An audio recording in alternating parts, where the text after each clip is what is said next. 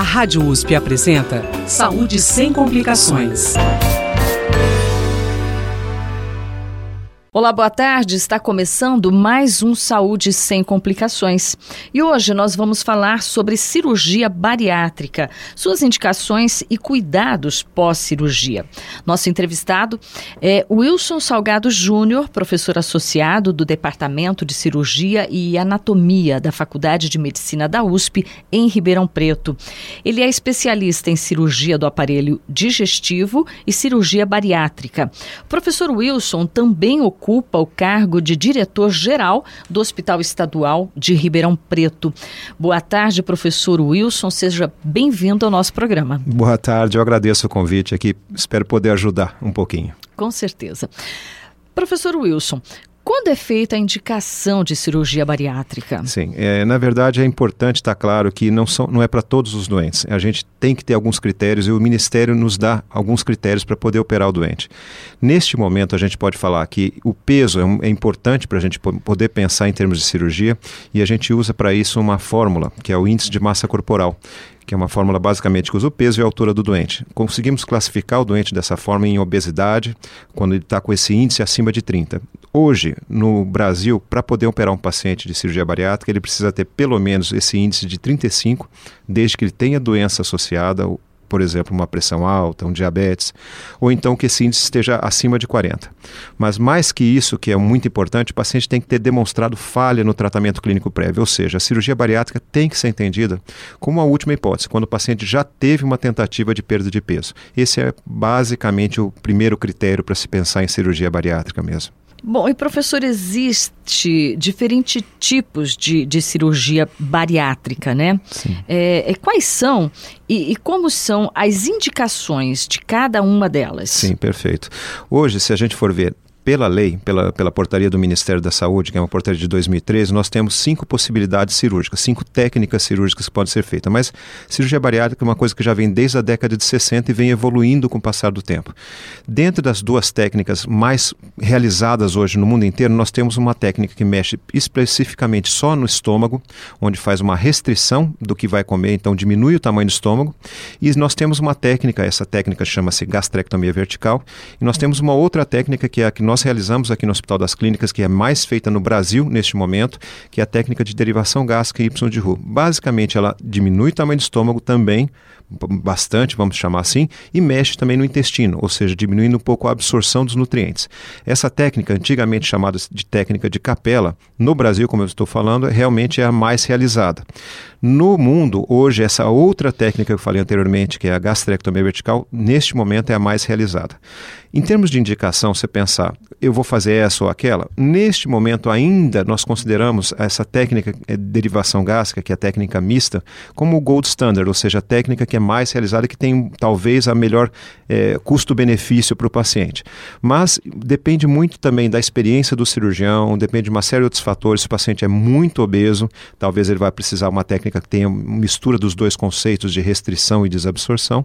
Mas isso é uma, uma, uma escolha acaba sendo do cirurgião com a sua prática, avaliando o seu doente, etc. E tal. Mas, volto a falar, a técnica mais realizada hoje no Brasil é essa técnica mista chamada derivação gástrica Y de Roux, que diminui bastante o estômago para praticamente 1 a 2% do que era o estômago antigo e faz esse pequeno curto-circuito intestinal, diminuindo a absorção de algumas coisas também. Principalmente o que a gente quer diminuir é a absorção de gordura. Professor, o senhor falou aí na avaliação do paciente, né? Como que vocês avaliam o paciente para é, optar por essa ou aquela cirurgia? Tá. Mais que para ter a opção, mais importante, como eu acho que você acabou de comentar, a avaliação. Esse paciente que chega para a gente, ele até ele ser é, indicado efetivamente para a cirurgia, esse período que a gente chama um processo de avaliação envolve uma equipe multiprofissional e a gente não consegue entender que um paciente desse consiga operar antes de cinco, seis meses. Ou seja, é todo um processo de conscientização, ele tem que entender o que, que vem depois de embrulho junto com a cirurgia, quais vão ser as dificuldades que ele vai ter para o resto da vida, quais os fatores psicológicos estão envolvidos. Nós precisamos testar, saber se esse doente tem condições psicológicas de entender o procedimento e lidar com esse procedimento. Lembrar que não é isenta de risco, nós temos riscos tanto físicos para o doente quanto psicológicos. Alguns pacientes desenvolvem é, drogadição após a cirurgia, tira é, alcoolismo e alguns outros problemas, até suicídio, que é uma coisa que pode acontecer após a cirurgia. Então, esse doente tem que ser muito bem preparado. Uma equipe multiprofissional que geralmente envolve, além do cirurgião, um nutrólogo, um clínico ou endocrinologista, nutricionista, psicólogo, um preparador físico, um fisioterapeuta, um assistente social que vai fazer uma avaliação geral, isso a nível SUS principalmente.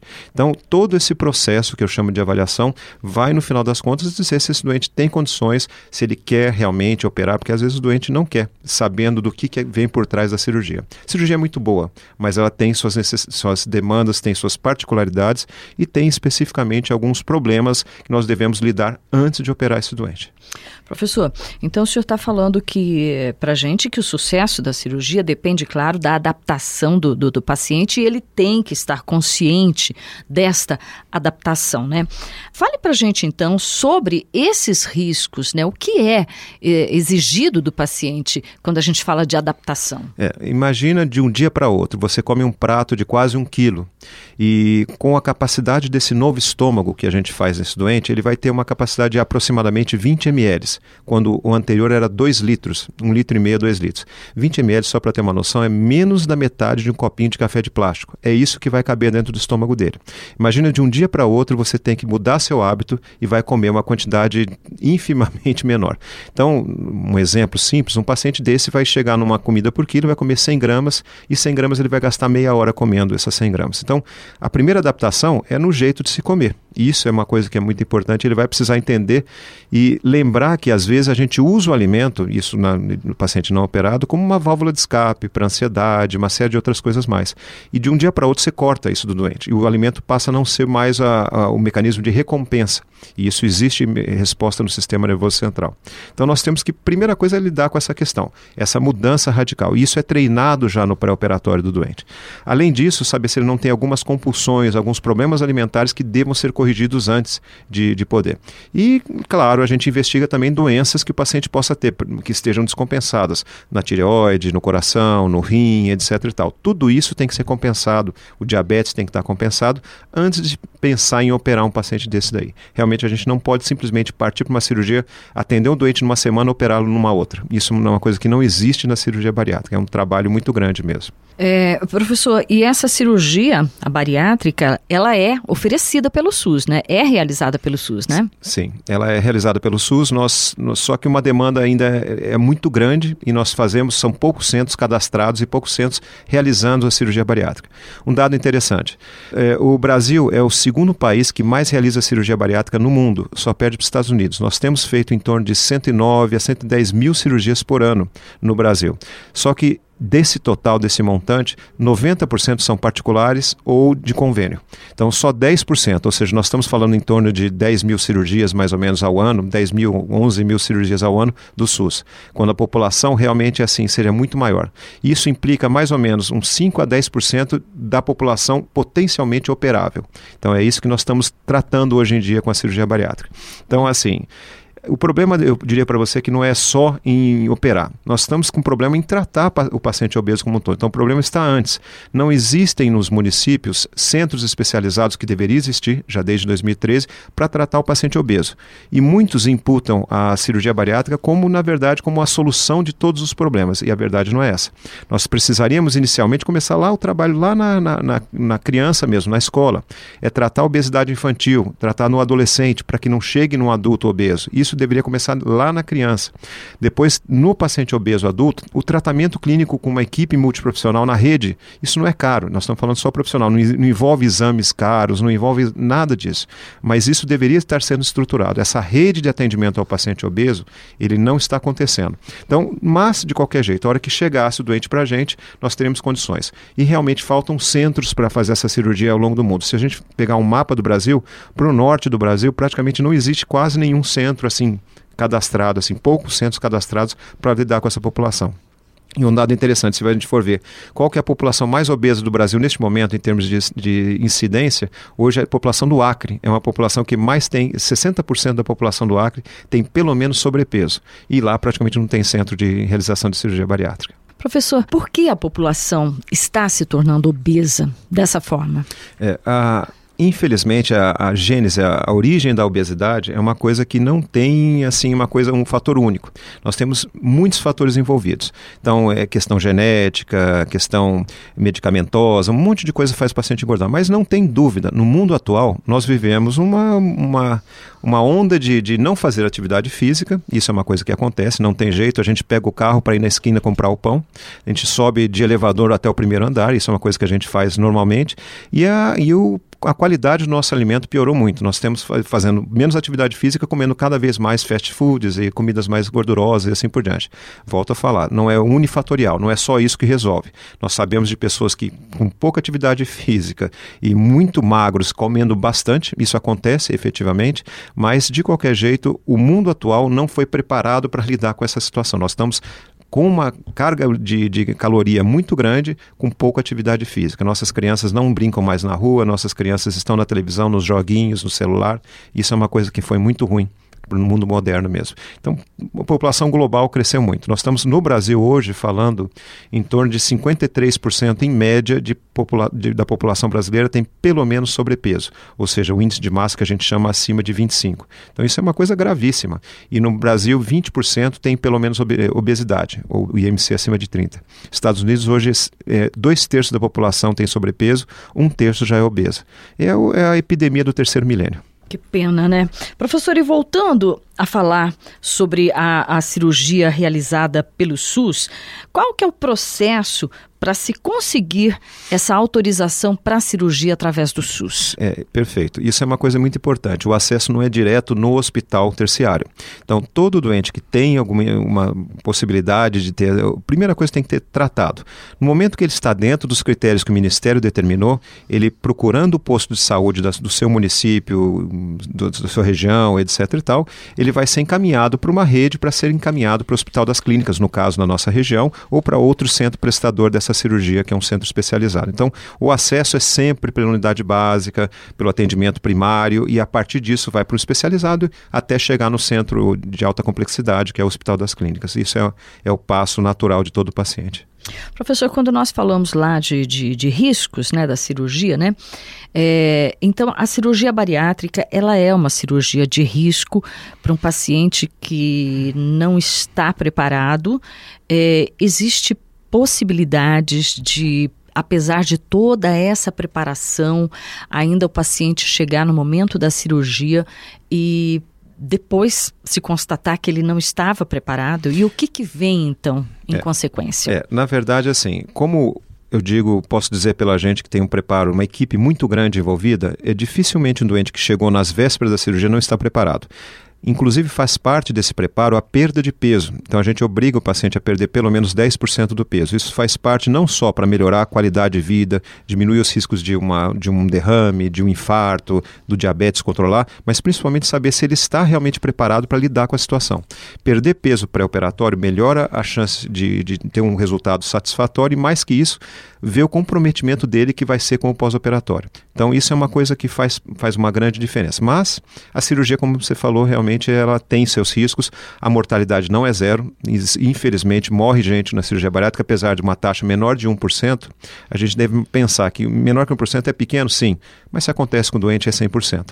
E pode ter pneumonia, trombose nas veias da perna tudo é feito pela equipe preparando, por isso que tem esses seis meses, pelo menos, mas nós temos doentes há dois anos preparando com a gente já. Então a gente não leva para a cirurgia se a gente achar que cada um, cada membro da equipe não der o seu aval de liberação. Falar, ó, neste momento o paciente está pronto, está ok para operar. Então, todo esse processo a gente acha que é fundamental indicar quando realmente o doente chegou naquele ponto X. Agora, se perguntar, algum doente chegando nas vésperas da cirurgia pode até desistir da cirurgia? Acontece. Infelizmente, nós já tivemos pacientes que chegaram até o momento da, da cirurgia e falaram, nas vésperas, não quero mais isso para minha vida. Ok, é uma decisão, o paciente tem total liberdade para fazer isso daí. Mas para chegar lá, ele nas vésperas da cirurgia, o nosso paciente em particular, ele realmente foi preparado ao extremo. Isso às vezes não acontece, principalmente no serviço particular. Às vezes pela, pela corrida do que se faz no dia a dia, isso acaba se perdendo e isso seria muito ruim. Isso é muito ruim para o paciente. Professor, eu gostaria que o senhor falasse um pouquinho agora sobre a recuperação da pessoa que passa por essa cirurgia, né? E se além da perda de peso, né, a cirurgia bariátrica também pode trazer outros benefícios para essa pessoa. É, é, isso é uma coisa muito importante. A, a, perda de peso por si só é a consequência mais primária que a gente observa. Só que por trás disso tudo, todas as doenças que estão associadas à obesidade vão ter uma melhora absurda e muito melhor, neste momento comprovada, do que o tratamento clínico. Então, os vários trabalhos têm mostrado já melhora da pressão, melhora do diabetes. Inclusive, uh, nós temos, nós sabemos que a obesidade traz o risco de alguns cânceres, inclusive. A redução da, do risco de ter um câncer quando você perde peso também está bem demonstrada na literatura. E se a gente compara com um grupo de tratamento clínico especificamente com o tratamento cirúrgico, já se mostrou muito mais efetivo esse tratamento cirúrgico. Então, melhora a pressão, melhora o diabetes, a gente aumenta a expectativa de vida desse doente. Isso é uma coisa que é muito frequente, é muito importante, a gente observa bastante nesses doentes assim. Mas todo esse processo, e isso tem que estar bem claro, é um processo contínuo. A gente não consegue pensar em dar alta para um doente de, desse tipo assim. Claro que a gente não, às vezes não consegue seguir todos os doentes de uma forma geral, mas esse doente precisa ser acompanhado de uma forma muito importante, contínua, porque mais que isso, a cirurgia não é milagrosa. E um determinado momento, esse doente pode voltar a vir a ganhar peso. Você fala, como que consegue enganar uma cirurgia desse, desse tipo, desse padrão? Isso infelizmente acontece. Nós temos hoje, no, no, como nós seguimos, nós temos mais ou menos mil pacientes operados aqui no Hospital das Clínicas, algo em torno de 3 a 5% dos doentes já estão no mesmo peso que eram antes de operar. Então isso é uma coisa, você correu risco, mudou radicalmente seu jeito de ser e mesmo com acompanhamento, mesmo de uma forma assim, os pacientes voltaram a ficar obesos de uma forma como eram antes. Professor, e, e depois que, a, que o paciente passa pela cirurgia, quanto tempo depois e como é feita a reintrodução alimentar, já que ele sai da cirurgia com a quantidade mínima de. É, não, mas isso é realmente. Então, como eu falei um pouquinho antes, ele primeiro já testa isso daí antes. Essa, essa forma de alimentação já é testado antes. O que a gente faz é realmente nessa fase de adaptação, duas semanas ele vai tomar só dieta líquida. Então, dieta líquida em pequenas quantidades mesmo para deixar o, o estômago cicatrizar. Em duas semanas depois, sempre acompanhado com a nutricionista, sempre em retornos periódicos, nós fazemos semanalmente esses retornos, ele vai ter uma transição para uma dieta pastosa. Só vai voltar a comer comida depois de um mês, sempre com acompanhamento. E é interessante, o modelo que a gente faz da cirurgia gera uma coisa que é muito interessante, que é diminuir o apetite do paciente. Independente de, de tudo, por questões hormonais, diminui-se bastante o apetite. Então, às vezes a gente precisa até estimular o doente a comer porque ele não tem fome. Isso é uma coisa que acontece assim, essa fome volta com o passar do tempo. Mas essa adaptação tem que ser lenta mesmo. O paciente tem que reaprender a comer. É como se fosse um bebê. Vai tomar o leite da mãe, devagarzinho, depois vai para a papinha, até chegar na comida. Isso é uma readaptação mesmo. Então são vários cuidados que a gente faz, mas sempre bem acompanhado com o nutricionista, com o psicólogo, o cirurgião para observar se não teve nenhuma complicação nesse período. Isso faz parte. A mulher, é, quando a mulher passa por essa cirurgia, ela tem que esperar quanto tempo para engravidar? Sim, é, um ano e meio pelo menos. A gente precisa esperar a estabilização da perda de peso, porque engravidar nesse período é, aumenta o risco tanto materno quanto fetal, de malformações, riscos de perda do, do feto e, e, etc. E tal. A mulher está sendo depletada, está, está passando por uma carência de vários nutrientes, por mais que a gente reponha isso daí. Então, essa perda de peso agressiva que acontece no primeiro um ano e meio é quando o momento que ela não deve engravidar. E uma coisa interessante, é, muitas dessas mulheres não engravidam no pré-operatório, antes de operar. A obesidade traz por si só um risco de não engravidar. As pacientes ovulam menos, tem uma série de outras coisas.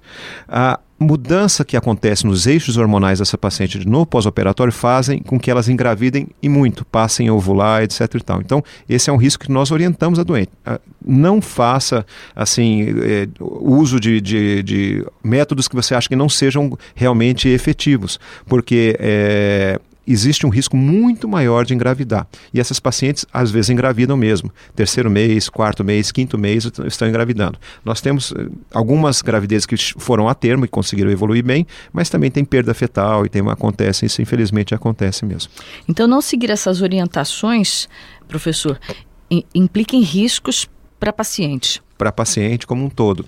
E tem mais uma particularidade nesse aspecto. É, nós temos, sabemos que o anticoncepcional oral tomado no pós-operatório e junto com uma série de outros medicamentos, a absorção desses medicamentos fica prejudicada depois da cirurgia bariátrica. Então, existe o risco da paciente engravidar mesmo tomando anticoncepcional oral. Tanto que é recomendado para elas um método, algum outro método um pouco mais efetivo, como DIU, ou injeções, ou então o próprio implante. Então, isso daí, mas tudo isso é orientado com detalhes para paciente no, no pós-operatório.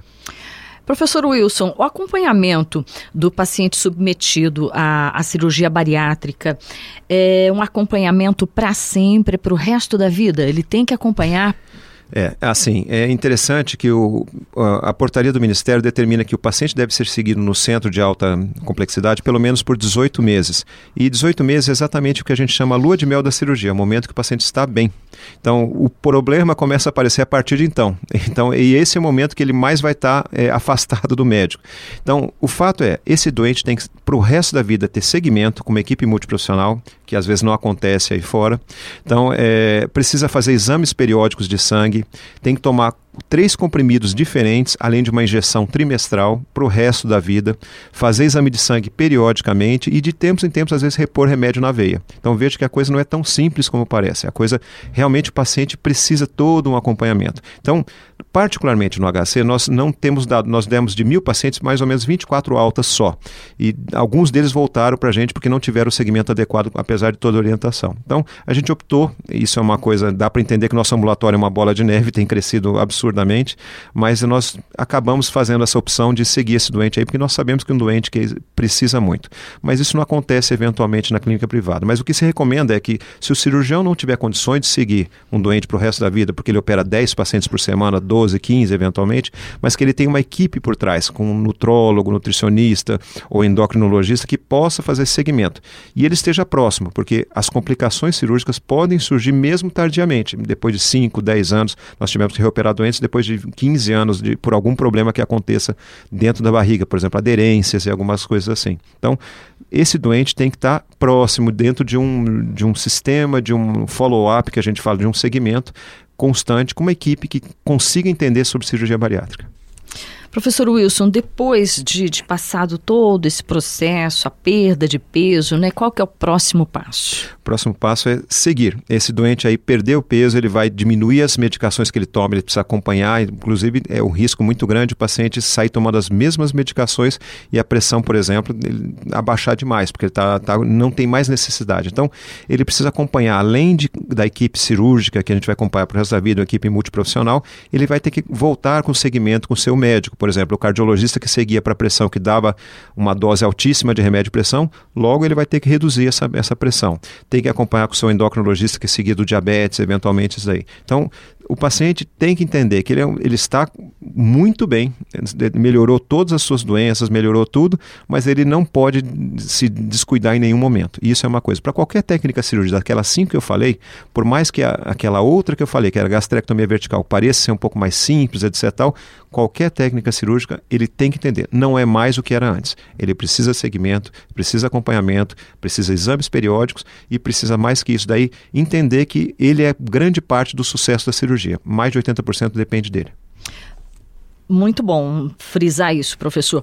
Depois, é, é também a, o SUS, ele oferece a cirurgia plástica para o paciente, porque normalmente ficam as peles, né? Sim. Ficam... É, esse é um direito do doente mesmo. O problema, isso acontece em alguns hospitais, eu posso dizer que no Hospital das Clínicas acontece também.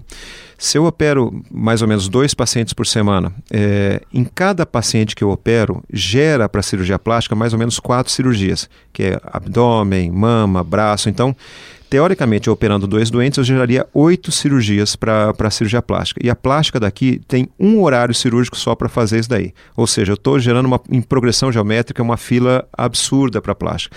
A fila da plástica aqui para esse tipo de cirurgia estava em torno de cinco anos. Então era uma coisa realmente grande. Mas sem dúvida alguma é um direito do doente ele ter essa cirurgia plástica depois. E não pensando em estética, porque é, é realmente reabilitadora mesmo. Então essa pele sobrando gera mais fungo, mais micose uma série de outros problemas mais. Então realmente assim é, é fundamental que esse doente tenha esse, esse direito mesmo. Bom, professor, é, eu gostaria agora que o senhor falasse do grau de satisfação das pessoas que passam por todo esse processo, né? É. Por mais que existam realmente essas complicações e todos esses problemas que podem advir, se a gente faz um índice que nós fazemos, chama, que é um BAROS, que é um, é um índice que leva em consideração qualidade de vida, é, a parte é, laboral, do trabalho, da parte do, da emocional e etc e tal, posso dizer para vocês que sem dúvida nenhuma, a cirurgia ela muda radicalmente o jeito de ser da pessoa. A gente primeiro tem que entender que a pessoa não deve operar pensando que vai resolver todos os problemas da vida. Isso é uma coisa que tem que estar bem claro. Ah, eu vou operar para salvar meu casamento, para nos. Isso não funciona. Isso não serve. Então, às vezes até piora. Vai separar, vai perder o emprego, etc. E tal. Mas que, sem dúvida nenhuma, a autoestima da pessoa melhore bastante é, e as condições gerais do paciente melhoram bastante, isso é fundamental. Nós temos, assim, o saldo da cirurgia é positivo quando bem indicada e bem acompanhada. Bom, eu conversei aqui com o professor Wilson Salgado Júnior é professor associado de, do Departamento de Cirurgia e Anatomia da Faculdade de Medicina da USP, em Ribeirão Preto. O professor Wilson é especialista em cirurgia do aparelho digestivo e cirurgia bariátrica e também ocupa o cargo de diretor-geral do Hospital Estadual de Ribeirão Preto. Professor Wilson, muito obrigada por sua participação no Saúde Sem Complicações.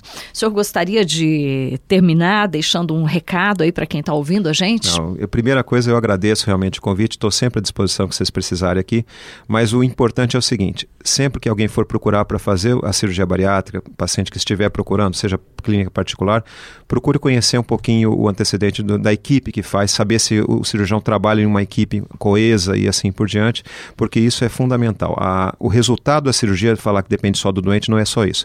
Ele, ele é fundamental que tenha essa equipe por trás, tem um, um grupo trabalhando, que tenha o segmento adequado. Então, procure se informar um pouquinho antes em relação a isso daí, tendo dúvidas sempre a Sociedade Brasileira de Cirurgia Bariátrica, que é, um, é o, o nosso órgão gestor aí, na verdade ele tem a qualificação dos médicos que fazem isso daí, isso daí basta, basta entrar no site da sociedade e ver quem é cadastrado, quem é titular da sociedade e vai ver que a pessoa é cadastrada. Não pensar que, porque nós temos cirurgiões que estão se aventurando a fazer uma cirurgia desse tipo e infelizmente às vezes as complicações acontecem.